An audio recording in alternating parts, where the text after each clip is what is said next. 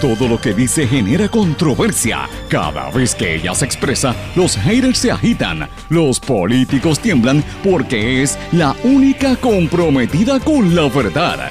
Periodista, bloguera, relacionista licenciada, analista de la noticia, escritora y le dicen la provocadora en las redes sociales. Y ahora comienza en blanco y negro con Sandra Rodríguez Coto.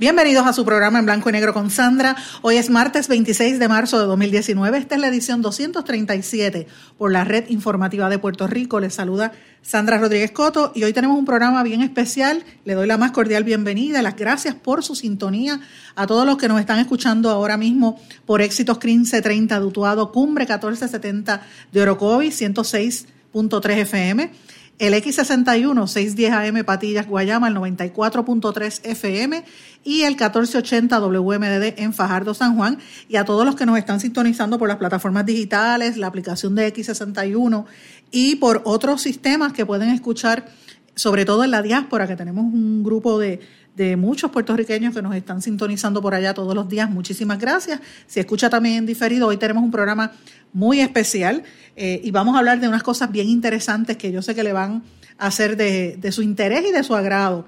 Vamos a seguir, primero que todo, con, la cobertura que hemos estado haciendo en los últimos días de esta noticia tan bonita que es el, el triunfo de la delegación de Puerto Rico en las Olimpiadas Especiales en los Emiratos Árabes.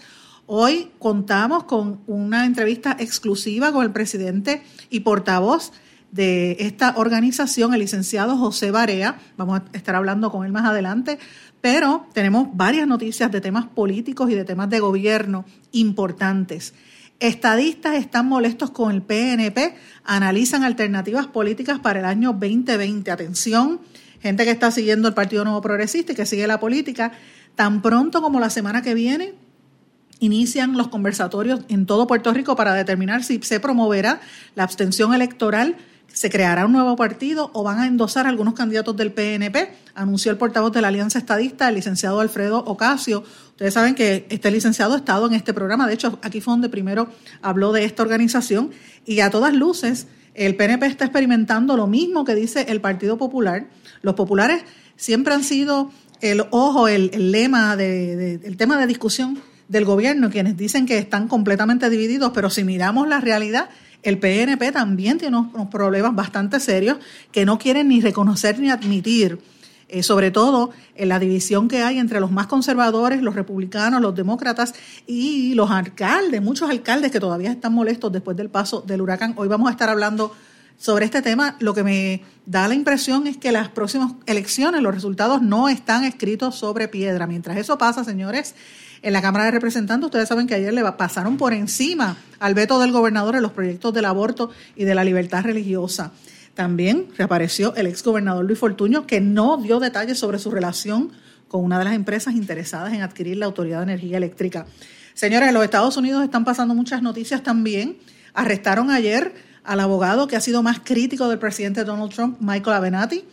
Y oigan, y mientras en Puerto Rico estamos hablando de política, en Cuba, están los españoles, los reyes españoles por allá, en la República Dominicana, el gobierno chino y en ambos eh, estos eh, extranjeros buscando establecer lazos eh, comerciales, turismo y promover la economía. Y nosotros, bien, gracias. Así que vamos a hablar un poco sobre este tema. Pero señores, como les dije al principio, dos controvertibles proyectos vetados por el gobernador Ricardo Rosselló, que realmente han, han puesto a prueba la división tan grande que hay al interior del PNP, fueron aprobados ayer en amplio y franco desafío al primer ejecutivo. Se trata del proyecto del Senado 950 para regular la práctica del aborto y el proyecto de la Cámara 1018 de libertad religiosa. Fueron revividos ayer en la Cámara de Representantes, lo que quiere decir que van por encima del veto del gobernador.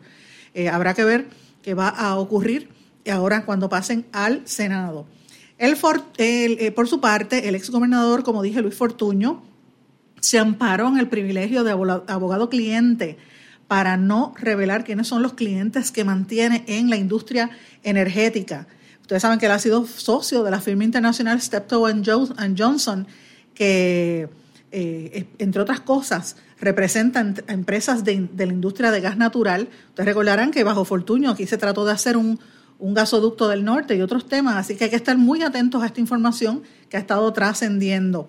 Señores, hubo una noticia bastante controversial y, bien fuerte en estos días.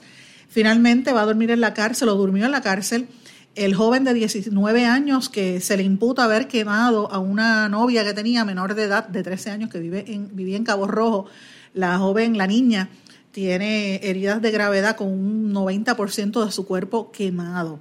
Eh, finalmente, pues el, un juez de primera instancia en Mayagüez le encontró causa a Wilson Javier Meléndez Bonilla, de 19 años, por quemar a esta menor de 13 años en el sector Las Quebradas del barrio Montegrande, en Cabo Rojo. Se le impuso una fianza global de 3.5 millones de dólares que no pudo prestar, por lo cual fue ingresado a la cárcel de Ponce. Señores, ustedes saben que hemos tenido aquí a Ada Álvarez Conde en varias ocasiones hablando sobre el problema de la violencia doméstica entre los jóvenes. Esa es su área de especialidad. Y ciertamente esto es un ejemplo de hasta donde llega el extremo de la violencia. Este joven no solamente quemó a esta muchacha, sino también afectó a, a, los padres, a la mamá de esta niña, una muchacha, la mamá es joven también, tiene 34 años, y resultó con quemaduras en sus manos, brazos y en el rostro, tratando de ayudar a la nena. Eh, la condición de la madre es estable, también quedó quemado el hermanito de la nena de 12 años de edad. Así es que miren qué, tragedia más terrible por no atender a tiempo estos, estos, estas crisis de salud mental y no darle las herramientas a nuestras jóvenes para que empiecen a valorarse y entender que estas relaciones que son de ese tipo tan violentas, pues no, no, no pueden tener cabida en el Puerto Rico de hoy. Eh, si usted escucha o ve una situación donde un novio está maltratando a una muchacha joven, mire, párese con los dos y déle recomendaciones. No podemos permitir que este tipo de cosas sigan ocurriendo en Puerto Rico. Es una tragedia de grandes proporciones. Pero señores, como les prometí, vamos a pasar a esta entrevista importantísima con el licenciado Alfredo Casio de la Alianza Estadística. Se van a sorprender con lo que nos dice el licenciado Casio. Escuchemos. Amigos, en línea telefónica me encuentro con el líder estadista, el licenciado Alfredo Casio de la Alianza Estadista, que como ustedes saben estuvo en este programa hace unos meses atrás. Y con toda esta disyuntiva de los nuevos aspirantes, por lo menos en el Partido Popular, con el lanzamiento de la alcaldesa Carmen Yulín Cruz, pues uno esperaría que a nivel de, del otro lado, de los estadistas, también hubiese movimiento. Y ya a mí me sorprendía este silencio de los estadistas. ¿Cómo está usted, licenciado? Muy bien, gracias a Dios. Eh, saludo a ti y a toda la red audiencia. ¿Estaban tranquilitos ustedes o estaban preparándose? Por, por ¿Con qué vienen? Estábamos trabajando calladamente. bueno, yo he escuchado este, varias cosas. Eh, hay un eh, ¿verdad? un rumor bastante insistente que ustedes se van a, postular como un partido político y que también hay otro grupo de estadistas que están en esas. Separados ustedes.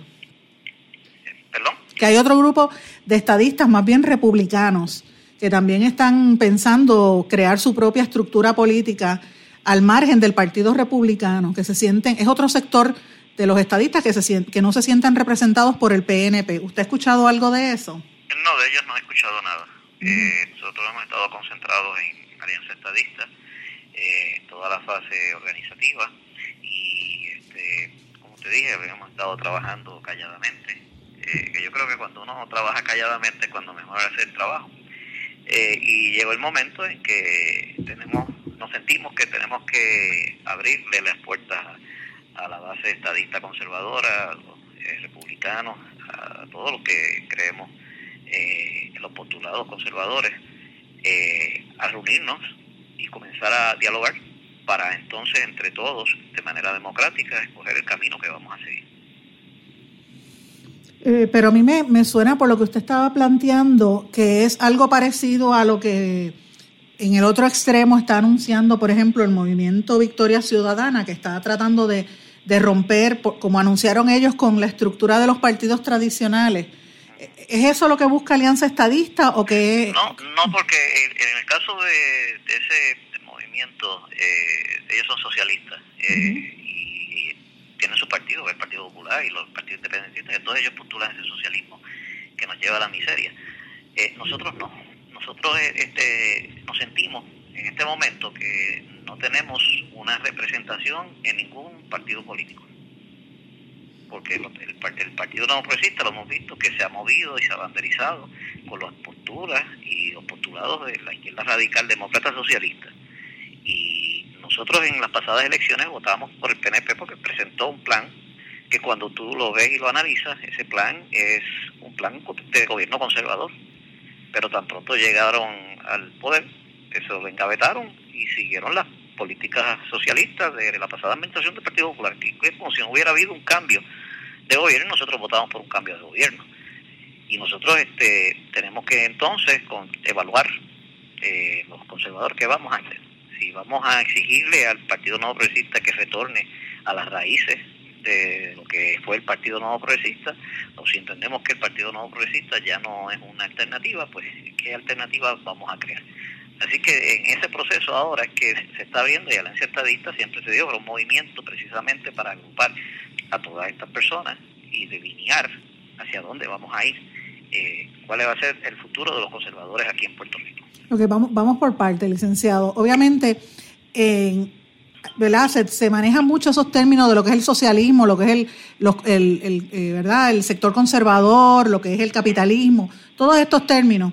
Y la realidad es que a la hora de la verdad, por lo menos en los partidos electorales, el, Partido Popular y el PNP, mm. hay posturas que son ciertamente, se, ven eh, bastante afines con lo que es el lo que uno podría decir política socialista, pero aún en los Estados Unidos uno ve ese tipo de acción como lo es el seguro social. El seguro social que todo el mundo busca es una, es una acción socialista, por decirlo así es una práctica socialista dentro de la estructura de los Estados Unidos de América, que es a la nación que ustedes eh, aspiran a anexarse, por decirlo así. O sea, que, entonces lo que, lo que quiero aclarar... Es un, es un programa que se estableció durante la Gran Depresión. Exacto. Precisamente porque hay personas que se quedaron sin ahorros, se quedaron sin eh, una capacidad de tener un ingreso eh, en su en su etapa, eh, lo que llaman la tercera etapa de la vida, en su vejez. Eh, y por eso es que se, que se crea el Seguro Social. Pero el Seguro Social eh, ha sido una política que vino de movimientos no, no socialistas, sino liberales. Eh, por ejemplo, en Inglaterra, la persona que, que, fue el campeón y el promotor del Seguro Social fue Winston Churchill, que todos sabemos que era conservador. Así que es una medida que es para beneficio de todo y yo creo que el Seguro Social llegó para quedarse, aun cuando está pasando por unos eh, problemas económicos, yo creo que el Seguro Social se llegó para quedarse. Y el planteamiento que, dicen que los conservadores... el licenciado... nosotros señalamos como socialismo el mantenimiento de gobiernos gigantescos, como es el gobierno de Puerto Rico, que, se, que consume al pueblo en contribuciones altas cantidades, que no permiten entonces al pueblo desarrollar eh, la economía privada. Porque si tú si de tu ingreso más del 40%, casi el 50% se lo tienen que entregar al gobierno, ¿qué te queda a ti para vivir? Y si no te queda para vivir, apenas estás sobreviviendo, pues entonces, ¿qué te queda para invertir? ¿Qué te queda para generar negocios? ¿Qué te queda para crear una empresa privada? Muy poco o nada. Esa es, esa es la gran diferencia. Nosotros siempre hemos postulado que debe haber un control en los gastos de gobierno, que debe haber un gobierno pequeño, que debe reducirse las contribuciones, que se debe eh, permitir a las personas a que se desarrolle su máximo potencial y que genere riqueza, porque es la única forma que nosotros vamos a salir de esta crisis económica. El que, el que crea que vamos a salir de la crisis económica con transferencias de fondos federales, pues en algún momento esas transferencias se van a acabar y volveremos a la crisis económica. La única forma que podemos salir de una crisis económica es generando una economía. Y la economía no se genera en la forma en que está diseñada la estructura del gobierno de Puerto Rico. Licenciado, pero pregunta, muchas veces eh, uno ve la política socialista como una como con una intención de que todo el mundo sea igual. Usted postula entonces la otra visión de que la gente no somos no, no todo el mundo es igual. Debe haber ricos y debe haber pobres. No es que eh, nadie es igual. Lo que nosotros postulamos es que todo el mundo tenga la igualdad de derechos y la igualdad de oportunidades. Pero tú vas a llegar hasta donde tus capacidades tengan. Que hay personas en una sociedad que se quedan atrás ya sea porque no pueden trabajar por razón de enfermedad, por razón de, que no tienen la capacidad para generar un ingreso, pues, la sociedad tiene que cuidar de esas personas. O sea, nosotros no, no somos este, unas personas que vemos que hay que hacer dinero y que no pueda, que se fastidie. No son así. Al que se queda atrás hay que ayudarlo. Lo que no podemos tener es un Estado benefactor como el que tenemos ahora, con un montón de personas que no trabajan porque no quieren trabajar porque el Estado los mantiene. Para ellos les es más fácil depender del Estado en una nueva forma de esclavitud que trabajar cuando hay trabajo, cuando pueden generar eh, empresas, cuando pueden generar su creatividad. No hay peor cosa para un ser humano que el Estado le esté dando y lo esté manteniendo, porque le quita la iniciativa de salir de la pobreza, le quita la iniciativa de echar hacia adelante, le quita la iniciativa hasta de estudiar, porque se pregunta, pues, ¿para qué yo voy a estudiar si me dan casa, comida, teléfono? ¿Para qué? ¿Para qué yo me voy a esforzar si el gobierno me lo está dando todo? Y entonces creas un Estado que aparenta igualdad, pero no hay ninguna igualdad porque hay un desbalance. Porque para mantener a esos que no trabajan, se castiga al que, al, que produce. Y lo que hay entonces es un desbalance. la economía de libre mercado lo que hace es premiar al que trabaja, al que lucha, al que crea. Y, y de, esa, y de esa manera también se ayuda a los demás. Pero el gobierno siempre tiene que estar como, un, como una ente para ayudar a aquel que de verdad se queda atrás. Una persona que, por ejemplo, tiene un accidente de trabajo y le cortan la pierna y no puede trabajar por eso, no es una persona que el resto de la sociedad tiene que ayudar. Nosotros no somos inhumanos. Yo le pregunto, yo le, fíjese que le planteo esto porque ese es el argumento que hemos estado escuchando públicamente eh, con mucha insistencia, más que nada desde el punto de vista de, la nueva aspirante a la, a la gobernación ahora por el Partido Popular, la alcaldesa de San Juan, quien ya lo ha dicho públicamente, incluso llama más lejos y dice que eh, lo que ella llama la diferencia entre las obras grandes de baril cemento versus las transformaciones sociales. Entonces, la pregunta es, eh, ya que por lo menos uno ve que en el Partido Popular hay, hay multiplicidad de aspirantes a la gobernación, ahí va como cinco o seis, ¿Usted entiende que los estadistas están representados por el liderato de Pedro, de Ricardo Rosselló o espera que, salgan nuevos aspirantes? En este momento, eh, Ricardo Rosselló representa un sector de los estadistas, pero no a todos los estadistas. O sea, eh, eh explícase un poquito. Él representa a aquellos estadistas que comulgan la izquierda radical, demócrata socialista. Pero aquellos estadistas que no comulgamos con eso, que creemos en la segunda enmienda, que estamos en contra del aborto, que creemos en los valores de la familia, que no creemos que el gobierno deba estar a través de decretos eh, tratando de educar a los hijos, que la educación corresponde a los padres, eh, lo que creemos en la menos intromisión del gobierno en nuestras vidas, pues a eso no nos está representando. La segunda enmienda, para aclarar a la gente que nos está escuchando, es la enmienda del derecho de portar armas, ¿verdad? El derecho de tener, poseer y portar armas. ¿Y usted entiende que el gobernador se ha alejado de esos postulados y está con, la, con los demócratas radicales, como, como digamos una Alexandria Ocasio, a ese nivel? Totalmente. Él hasta organizó una marcha en contra de la segunda enmienda. Entonces, eh, ¿usted cree que...? ahora mismo con lo, de con lo del tema del aborto, eh, que preguntarle al gobernador si está de acuerdo que una, una mujer que está a punto de parir le puedan, le puedan asesinar a su hijo. Bueno, él ha dicho, él ha dicho que va a, que iba a vetar eh, todos los, de hecho radicó hasta un proyecto de ley por lo de, por, por lo de las terapias de conversión. Está en, está en contra, pero eso, que no hay terapias de conversión en Puerto Rico. ¿Usted entiende que no? Eso ha, sido, eso ha sido la propaganda más falaz que se ha hecho aquí. Lo que ¿Qué, puede impedir que un padre que entiende que su hijo está eh, tiene alguna tendencia que, él no cree que le va a ser la adecuada, lo lleve a que reciba una orientación? Eso no es terapia de convención. Entonces, ¿por qué hay que prohibírselo? ¿Por qué que el gobierno se tiene que meter en cómo un padre cría a su hijo? Si no hay violencia, si no hay maltrato del menor, si no hay electroshock, si no hay nada nada de lo que está eh, que es punible bajo el Código Penal. ¿Por qué hay que castigar eso? ¿Por qué, por qué es que a, los que somos conservadores se nos quiere tildar de trogloditas cuando no lo somos? Bueno, esa es la proyección que se da, por ejemplo, en algunos sectores que le dicen fundamentalistas. entonces, el padre no puede llevar a su hijo a recibir una orientación eh, de acuerdo a sus principios y sus valores morales de su familia, pero entonces el Estado sí puede promover que, que, que vaya Pedro Julio Cejaro en las escuelas a, a promover el homosexualismo. Entonces, ¿dónde está la, dónde está la, la balanza aquí. O sea, unos pueden, pero otros no. Bueno, no, se está haciendo equitativo. En las escuelas se ha hecho también la cuestión de la religión. Eso, eso que vuelve a demostrar que el socialismo no es nada de equitativo.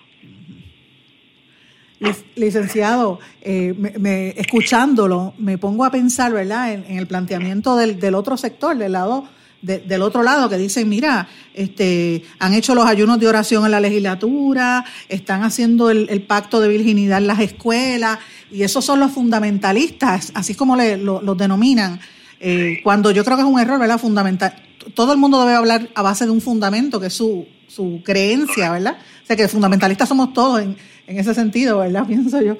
Pero ahora la pregunta, le hago todas esta, estas preguntas y yo quería que usted se expresara, por eso fue que lo fui llevando, licenciado, porque a mí me parece, usted se ríe, pero me parece que es importante que la gente que nos escuche eh, eh, vea la, diferencia. Yo no veo estos, este comentario de parte de, por lo menos en el PNP, eh, muy, con muy contadas excepciones. Yo he escuchado algunos comentarios de legisladoras, particularmente Naida Venegas, que he leído algo, o de Charbonnier, pero del liderato máximo, pues no, el presidente del Senado, no he escuchado... Eh, el presidente del Senado se ha expresado abiertamente en contra de En contra, sí, pero... En eh, todo momento.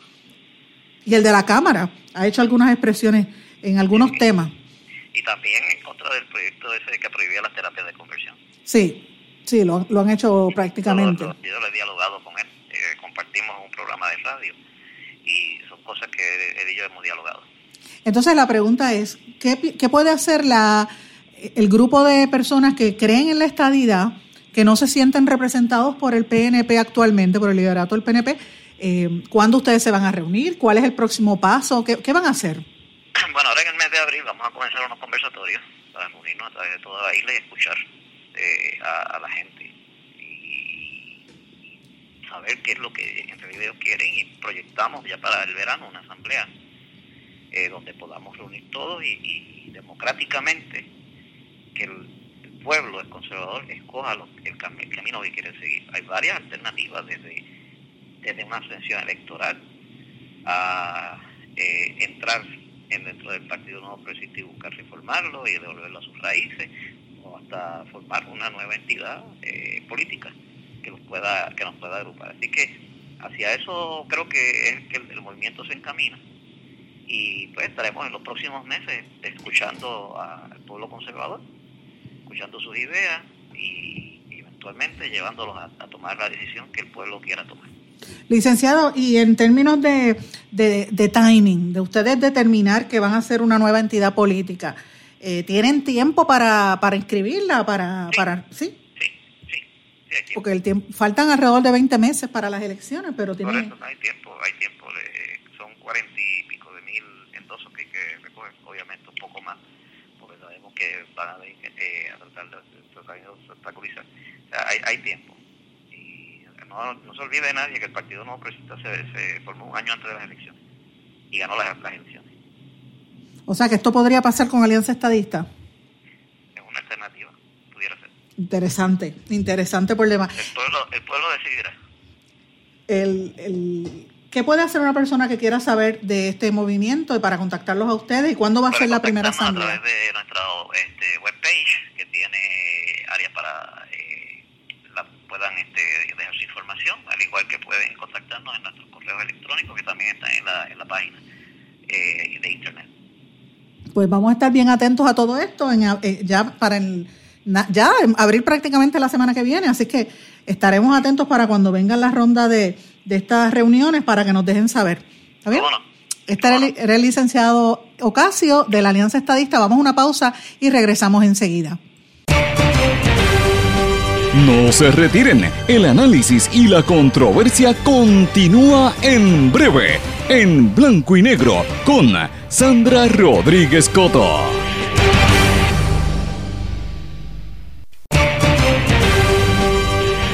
Y ya regresamos con el programa de la verdad, en blanco y negro, con Sandra Rodríguez Coto. Amigos, regresamos aquí en blanco y negro con Sandra. Estoy en línea telefónica con una de las personas que, por lo menos a mí me ha dado una de las mayores alegrías en los últimos meses y semanas. Y es el, portavoz de las Olimpiadas Especiales, que como ustedes saben, yo llevo más de una semana hablando de este tema, y fue el tema de la columna que publiqué en Noticel, porque me parece a mí que, que han puesto el nombre de Puerto Rico bien en alto con sobre 50 medallas. Me encuentro en línea telefónica con el licenciado José Barea. ¿Cómo está usted? Muy bien, Sandra, gracias por la oportunidad. Saludos a todos aquellos radioescuchas que, que nos escuchan, vaya la redundancia, ¿verdad? Y que, que son, estoy seguro, que personas que apoyan eh, el deporte y que obviamente van a apoyar de ahora en adelante, si no nos conocían, a Olimpiadas Especiales. Pues lo felicito grandemente porque para mí han puesto, bueno, yo lo, yo puse todo lo que sentía eh, por escrito, lo he dicho muchas veces, he puesto el nombre de Puerto Rico bien en alto. Gracias. ¿Cuántas, cuántas medallas? ¿Cuántas medallas en total? Pues mira, fueron 57 medallas, 17, 18 y 22 para de oro, plata y bronce. Eh, y el grupo que más se destacó en términos de las medallas, porque todos se destacaron eh, enormemente, fue el grupo de gimnasia rítmica que obtuvo 21 medallas, culminando este festival deportivo y cultural con la victoria del equipo de baloncesto, medalla de oro sobre el anfitrión Emiratos Árabes en el último día del evento y ahí pues salimos celebrando. Pues ha sido una victoria extraordinaria. Yo me, yo, de verdad, para mí, para mí es una alegría bien grande porque uno que conoce y estamos involucrados de alguna manera u otra, yo, la gente que me conoce lo sabe, tengo una niña con necesidades especiales y me, paso en ese mundo, así que yo sé lo, lo retante que es, pero también las grandes satisfacciones. Eh, ¿Cuántas personas estuvieron colaborando con el equipo que estuvo allí, como usted? Ya, bueno, fueron muchas, ¿verdad? En el transcurso de prepararnos hasta llegar allí pero este viaje lo hicimos y lo dio con mucho orgullo todos juntos, una delegación de 87 personas, entre entrenadores, atletas especiales, compañeros unificados, eh, equipo médico, que fue de vital importancia. Y pues yo tuve la oportunidad de, compartirlos y salimos de San Juan y regresamos a San Juan, todos juntos en, los distintos vuelos, ¿verdad? Que, que hicimos escala. De regreso fue una jornada de 30 horas. Mm. Eh, bastante larga, pero todos llegamos, gracias a Dios, con salud y vivos para contar esta, esta aventura. Pero hay una cosa importante que es la, ¿verdad? Yo no, yo, yo por ejemplo, lamento mucho que no le, hayan, no le hayan dado una exposición más amplia cuando han puesto el nombre de Puerto Rico tan en alto y ha sido motivo de orgullo para todos. ¿A qué usted atribuye eso? Mira, yo creo que es la falta de conocimiento. Este, y pasa mucho porque tú puedes observar, por ejemplo, cuando Javier Coulson llega segundo o tercero, la gente se queja y dice, este tipo nunca gana. Oye, Javier Coulson ha estado entre los mejores ocho atletas de su evento en el mundo entero, por años de años. Llega segundo o tercero y estoy entre los ocho mejores del mundo. No tengo competencia. Este, y pasa igual, ¿verdad? Con el, con el deporte en Olimpiadas Especiales. Esta mañana comentábamos eh, que el, el logro de esta delegación es tan o más importante que los logros que haya podido alcanzar cualquier puertorriqueño en el mundo entero. Y así que hay que verlo, verlo de la manera de que este esfuerzo es extraordinario y que ha producido un resultado extraordinario eh, de reconocimiento internacional.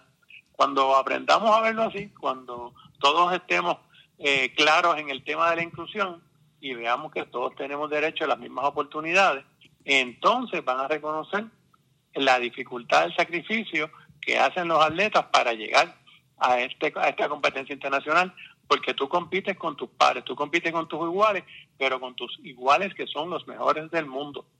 En este evento habían 190 países, la ONU reconoce 194, así que de 194, y Puerto Rico sabe que es reconocido como una eh, como un país eh, para fines del, del olimpismo, pues habíamos 190 países en, en este evento. Este, o sea que estamos compitiendo con los mejores en, en Olimpiadas Especiales en el mundo entero. Y ustedes ahora se están preparando, enfilando los cañones para el 2023, que es en Alemania. Bueno, eso yo lo veo lejos, poco a poco, Estamos preparándonos, estamos, estamos acabando de llegar. Y, y bueno, atendiendo muchas solicitudes que han surgido en estos días. Este, estoy seguro que en parte gracias al esfuerzo que personas como tú hacen de, de llamar la atención, oye, aquí hay una gente que está trabajando también por el país, atiéndelos, ¿no? Sí. Este, y a lo mejor les queda un poco de, como dicen en Castilla, guilty feeling. Pero independientemente de eso, tenemos pronto, se supone que haya un evento latinoamericano. Todavía la sede pues no se ha determinado porque ya tú sabes cómo están las cosas en América Latina. Está muy caliente. Y Puerto Rico, sí, están calientes, entonces te la palabra. Y Puerto Rico pues es parte del grupo de América Latina eh, eh, para Olimpiadas Especiales. Me parece que es propio por el tema de que cuando competimos pues lo hacemos principalmente en español, ¿verdad? Cuando compartimos. Aunque en este evento mundial, yo no sé cómo ellos lo hacen, pero los atletas se comunican con todos los atletas del mundo en los diferentes idiomas, pero hay un idioma universal y yo creo que es la paz este, y, ese, y la música que también pues, nos ayuda a entendernos a todos los seres humanos del mundo. Licenciado, ¿y qué, qué puede hacer cualquier persona o entidad comercial que quiera auspiciar o ayudar a estos muchachos y a estas delegaciones para que puedan seguir este, entrenándose y puedan viajar? Pues mira, eh, primero puede entrar a la página de Olimpiadas Especiales, Special Olympics Puerto Rico en Facebook, para que nos conozca un poquito y vea de qué se trata. Y ahí mismo se puede comunicar con nosotros por esa vía, o si no, con nuestra directora ejecutiva, eh, Mayra Meléndez, también le puede escribir a esa página y ella le, con mucho gusto le contestará. Mayra es la hija de Flor Meléndez, que estamos los, los, baloncelistas ahí en este mundo, eh, y las familias de, relacionadas con el deporte. Eh, que hemos aprendido mucho porque Olimpiadas Especiales no solo es deporte, es la educación, es la salud y es muchas otras cosas más importantes, además del deporte, el deporte nos atrajo y, nos atrapó y hemos aprendido en el transcurso de los años lo que es verdaderamente la competencia y el compartir de, los seres humanos. Y obviamente cuando dice la, la familia, pues obviamente Mayra es hija de, de Flor, este, usted es familia y ha estado vinculado al baloncesto y familia de, de José Juan Barea, su tío, ¿verdad?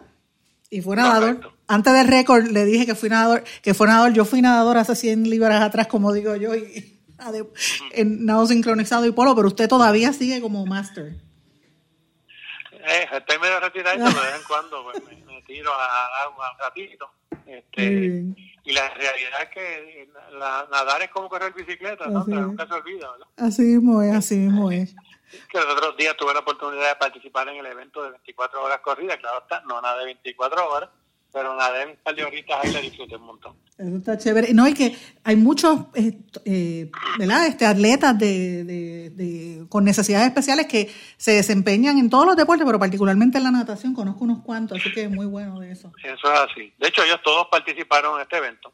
Qué bien. Todos fueron a, a competir y a aportar, porque acuérdate que sumaba un metro para competir con los hermanos de la República Dominicana, que también estaban haciendo este esfuerzo para levantar fondos. Muy bien. Yo he visto, por ejemplo, el, senador Juan Dalmao, acabo de ver en una de las redes sociales que eh, radicó una resolución de felicitaciones. Eh, yo también sé que el gobernador los despidió cuando se fueron de Puerto Rico, realmente.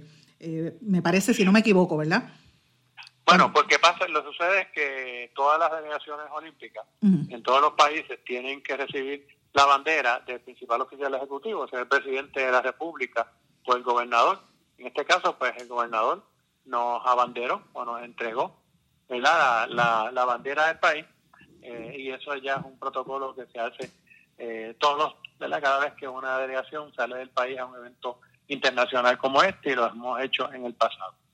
Pues es importante destacarlo porque a veces, ¿verdad? Yo, como le, dije, yo redacté un poco con, desilusión y con coraje porque sentía que no le habían dado la exposición mediática necesaria, que a mi juicio eh, se merecen por el triunfo tan grande que hicieron. Pero ciertamente, pues soy la primera en reconocer que sí sé que el gobernador estuvo allí y ahora veo esto de Dalmao. ¿Han recibido algún tipo de acercamiento de medios o de, o, de otros políticos después de su regreso? Sí, hay, de que la oficina del senador Seilhammer eh, también están solicitando información, también de, de, de Henry Newman, este, o sea que ha habido varios, ¿verdad? Solicitando información para conocer los atletas y, reconocer también, ¿verdad? Su, sus actuaciones. Este, tengo que señalar, Sandra, que el municipio de San Juan colaboró estrechamente con nosotros para poder levantar los fondos necesarios eh, para hacer este viaje y sin esa aportación, pues no no hubiésemos podido llegar, porque también tengo que dar las gracias ¿verdad? a todos aquellos cuyas puertas toqué y no me las abrieron, porque me obligaron a tocar otras puertas de personas que sí estaban comprometidas con la inclusión y que, y que supieron invertir este, y creer en el esfuerzo que nosotros realizamos para, para viajar hasta, hasta Abu Dhabi y para seguir este esfuerzo, porque esto no termina aquí. Lo que queremos es que padres y madres que nos escuchen, que están en su casa y que tienen hijos con diversidad funcional algunas discapacidades, sepa que esto existe. Que cuando su hijo llega a los 21 años, que el Departamento de Educación no tiene otra alternativa, Olimpiadas Especiales lo es, y tenemos atletas que entrenan durante el día, en la mañana y en la tarde, y compiten los fines de semana, y han hecho de esto un, su vida. No serán atletas de alto rendimiento que reciben un ingreso, eventualmente sé que lo lograremos, pero, pero compiten y tienen la salud adecuada, tienen también la salud mental, este que verdaderamente es bien importante para uno poder verdad convertirse en un ciudadano. Y muchas de estas personas pues el haber estado algún ratito en Olimpiadas como digo yo los ha llevado a obtener trabajo.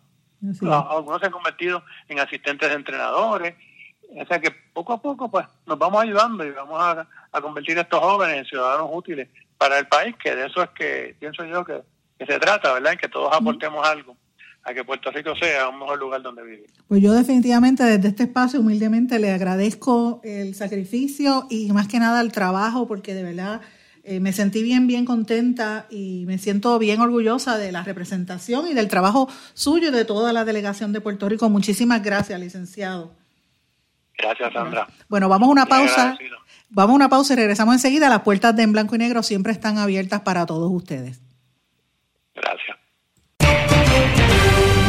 No se retiren. El análisis y la controversia continúa en breve, en Blanco y Negro, con Sandra Rodríguez Coto.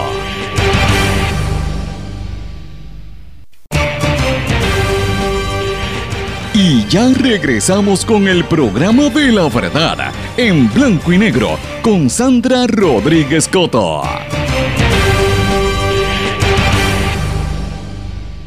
De regreso a esta parte final de Blanco y Negro con Sandra. Señores, tengo varias noticias locales e internacionales que quiero compartir con ustedes. No sé si me dé todo el tiempo porque este segmento es corto, pero por lo menos voy a tratar de darle un la por lo menos los temas principales, y usted busca información, son temas que yo creo que, que nos impactan de alguna manera directa o indirectamente. Y empiezo con noticias de Puerto Rico, con el primer centro docente de la universidad.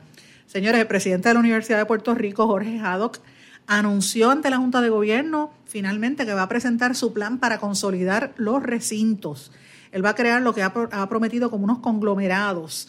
Eh, y esa lista va ya, estar, ya va a estar preparada para la próxima semana.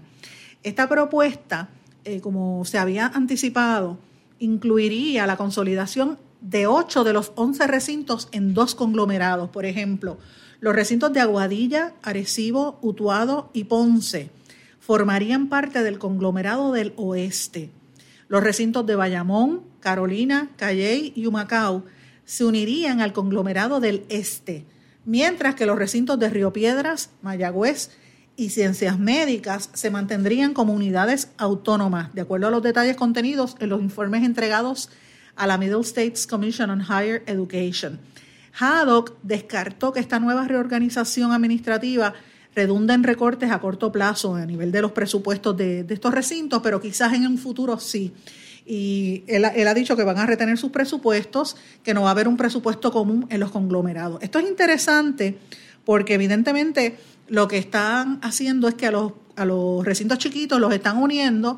Eh, uno pensaría, por ejemplo, que Aguadilla y quizás Utuado lo unirían a Mayagüez, pues no, han cogido los, pequeñitos, dejaron a Manuel, a Mayagüez, perdón, como un standalone eh, solo, al igual que San Juan y al recinto de ciencias médicas, que es parte de lo que habían dicho, una de las propuestas originales era eliminar a todos los demás. Yo creo que la Universidad de Puerto Rico, exageró un poco en la, en, la cantidad de estos recintos en un momento, o quizás no enfocó en, en, áreas específicas, ¿verdad? Porque hay mucha redundancia de programas y clases y bachilleratos que se repiten. Lo mismo que tienen Carolina, lo tienen en Río Piedra, lo tienen en Bayamón, cuando deberían tener por lo menos una especialización porque no están lejos uno del otro. Lo mismo pasa con, con los demás. Ahora, me preocupa grandemente que Calle, o sea, todos estos que están en entornos específicos, en, en áreas eh, importantes, pues los empiecen a cerrar, porque eventualmente eso es lo que podría suceder en la medida en que hay menos gente, menos población, pues evidentemente no tienes matrícula. Está pasando en las universidades privadas. Ana Jiménez tuvo que cambiarle eh, acelerar el plan que ellos tenían por años y cambiarle los nombres a, a todos los, recintos que tenían, hacer una sola universidad para consolidarla, eh, lo cual eh, responde también a la baja en matrícula que también han experimentado otras como Sagrado Corazón, que está cambiando mucho sus planes, la Católica de Ponce, la Interamericana, en fin, todas las universidades en Puerto Rico han tenido mermas en la matrícula porque la gente, hay menos gente en el país, pues la universidad en Puerto Rico no iba a ser la, excepción. Eh, pero es, es, penoso porque es el principal centro docente en el país. Entonces, escuchen esto otro. Ustedes saben que eh, había un, hay un proceso de consolidar agencias en el gobierno, ¿verdad? Esta es parte del, plan fiscal certificado por la Junta de Control Fiscal. Uno de los planes que tenían eh, ahí era fusionar la Escuela de Artes Plásticas y Diseño de Puerto Rico con el Conservatorio de Música. Y ah, eh, sale el secretario de la Gobernación, Ricardo de Gerandi, a decir que esto no es viable. Dice que descartó esta consolidación. Ellos dice que hicieron un análisis y que no se lograrían ahorros suficientes que justifiquen esa consolidación. Eh, que si acaso podrían hacer algunos acuerdos colaborativos y no solamente con el conservatorio, sino con otras corporaciones como por ejemplo la Corporación de Artes Musicales, con el Departamento de Educación, con Desarrollo Económico y Comercio, etcétera, porque aquí hay unas reglamentaciones federales además que requieren aprobación de las entidades acreditadoras como la Middle States Commission on Higher Education y la National Association of Schools of Music. O sea, en otras palabras, después que ven, tiran, la, tiran el, el nombre y después es que se dan cuenta de las reglamentaciones, las leyes y, los requisitos, los reglamentos que no pueden mm. estar violentando. Eso es parte del problema que tiene este, este gobierno y la Junta de Control Fiscal, que lo que han estado haciendo constantemente es improvisando. Eh, y obviamente, a mí lo que me preocupa, y yo creo que usted que me está escuchando, señores y señores que me oyen en este momento, todos estos procesos de consolidación son inevitables. Nosotros como yo como reportera llevo más de, eh, por los años que estuve en la calle de reportera, más de 10 años, es más, yo diría que hasta 15 años, buscando información y reportando del impacto económico y la crisis que había y de lo que, de que esto iba a representar recortes eh, en la economía del país. El gobierno seguía gastando excesivamente. Y es así. Señores, pero fíjense en dónde están buscando los recortes. En educación y en cultura. No recortan en publicidad y en amigos y en contratos, no señor, recortan en donde en las cosas que nos unen como pueblo, las cosas que nos identifican como una sociedad y en las cosas que nos diferencian del resto del mundo. Y a mí me preocupa eso grandemente. Yo sé que en el, desarrollo, el Departamento de Desarrollo Económico hay unos unas movidas para fomentar el tema de las empresas creativas y el turismo eh, de la cultura y eso me parece que es fundamental, pero señores, no podemos hacerlo a base de, ir cortando nuestra cultura. Así es que hay que estar mirando con mucho detenimiento todos estos recortes que nos eliminan la educación y nos, eliminan la cultura. Y mi peligro, el peligro que yo veo en todos estos eh, truenos es que empiecen a estrangular económicamente entidades como el Conservatorio y la Escuela de Artes Plásticas que tienen una función importante en este país. Señores, eh, pero tengo que hablar brevemente de algunas noticias de Estados Unidos y del resto del mundo. Ayer arrestaron por fraude al ex abogado de Stormy Daniels, uno de los abogados más eh, críticos del presidente Donald Trump, que a mí me encanta cada vez que él, primero que lo encuentro, y este me perdona la digresión, pero es un hombre guapísimo, y me encanta cómo escribe los tweets porque es muy mordaz la manera en que él redacta y eh, yo me río en cantidad con las cosas que con las cosas que dice, pero señores, yo pienso que en algún momento el presidente no se iba a quedar dado y ahora, eh, de hecho, habían hablado de que él podía ser hasta un candidato a nivel nacional. Pues miren, lo arrestaron por agentes federales y enfrenta dos pliegos acusatorios en California y en Nueva York, supuestamente por cargos distintos, por fraude bancario y con comunicaciones electrónicas eh, y se le acusa de malversar dinero de un cliente, defraudar a un banco mediante eh, impuestos falsos, etcétera. Así es que hay que ver que él está diciendo que, es mentira, que lo están tratando de, crear estos, de fabricarle estos casos, precisamente porque él ha sido la persona que ha dicho públicamente las amenazas de Trump a su clienta, eh, esta señora, este, Stormy Daniels, que ustedes recordarán, él sacó a la luz pública la relación que tenía Trump con y que le pagó a esta, a esta actriz porno, estando el casado ya con Melania, que estaba embarazada en aquel momento. Señor, el presidente Donald Trump rompió el consenso mundial al reconocer la soberanía israelí con el Golán. Como dije, yo había anticipado esto en el día de ayer, pero este consenso internacional, esta, esta determinación de Trump que rompe el consenso internacional, está preocupando a los países, sobre todo en las Naciones Unidas. Así que esto es un cambio dramático en la política internacional de los Estados Unidos es, una sacudida de grandes proporciones a otro pilar tradicional de la política estadounidense en el Oriente Próximo. Eh, o sea que Estados Unidos se convierte así en el primer país del mundo que reconoce la soberanía de Israel sobre los, los puntos estratégicos de Altos del Golán ocupados desde el año 1967. Pero obviamente Trump, su yerno es judío y pues tienen unos vínculos allí. Yo estoy investigando de este tema, voy a estar escribiendo sobre temas relacionados próximamente, así que estén atentos porque llevo varios días mirando esta, esta situación. Señores, el, en la República Dominicana, aquí al lado, el, el viceprimer ministro chino, Hu Chun, Chunyua, visitó al presidente, de hecho está de visita, eh, visitando al presidente Danilo Medina. Eh, él estuvo eh, mirando, ¿verdad? Arribó para dar unos, firmar unos acuerdos y darle seguimiento a unos acuerdos que República Dominicana había firmado en, en noviembre del año pasado con China. Y obviamente pues son acuerdos de naturaleza económica y de turismo. Así que ustedes ven cómo está vinculándose esta potencia global, buscando hacer negocios aquí al lado.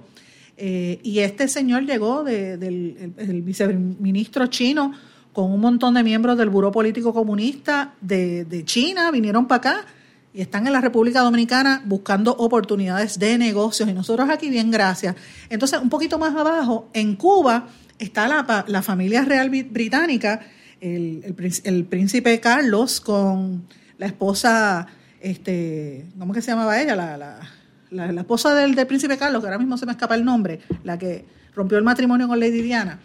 Eh, y ella, ellos están dando paseo por La Habana, lo han llevado a todos los centros turísticos eh, y la están pasando muy bien y están buscando desarrollos económicos en esa región.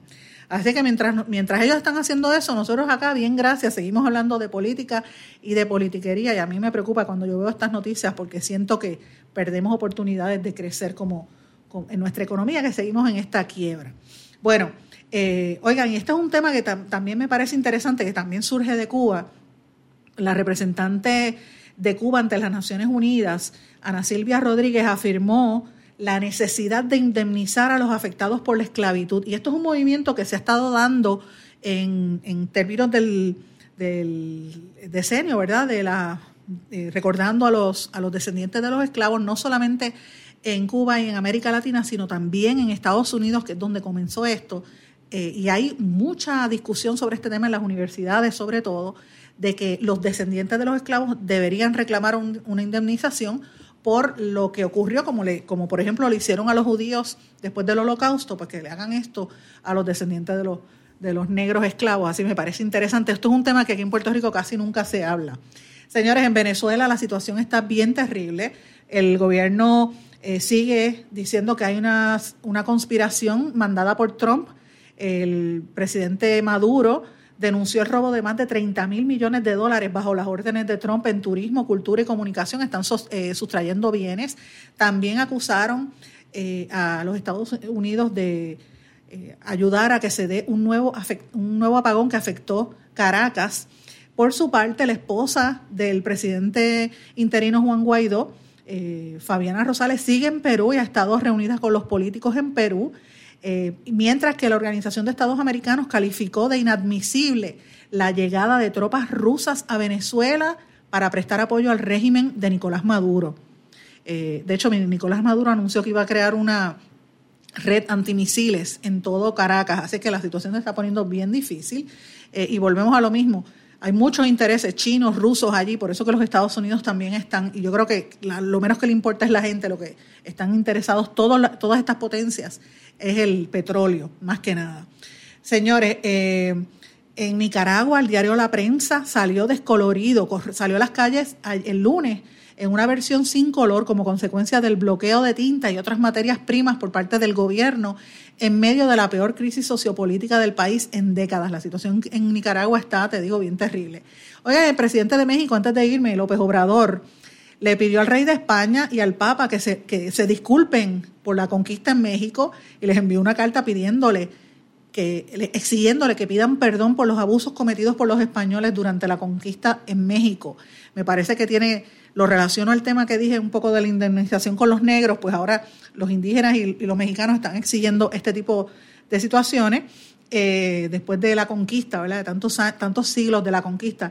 Y a López Obrador lo aguchearon en un juego de béisbol eh, de la Liga Mexicana de Béisbol en el día de ayer. Señores, en Argentina la pobreza se dispara hasta un 31.3% en el 2018, según un estudio de la Universidad Católica Argentina. Y eh, termino el programa diciéndole que la civilización más antigua de América tuvo comercio con los pueblos de los Andes, de los Andes y de la Amazonia.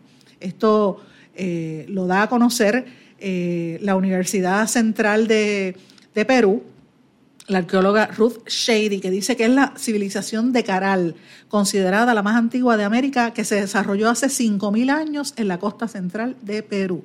Señores, no tengo tiempo para más. Me tengo que despedir, no sin antes darle las gracias por su sintonía y seguimos comunicándonos en blanco y negro. Hasta mañana. ¿Se quedó con ganas de más? Busque a Sandra Rodríguez Coto en las redes sociales o acceda a en blanco porque a la hora de decir la verdad solo hay una persona en la cual se puede confiar. Sandra Rodríguez Coto en blanco y negro.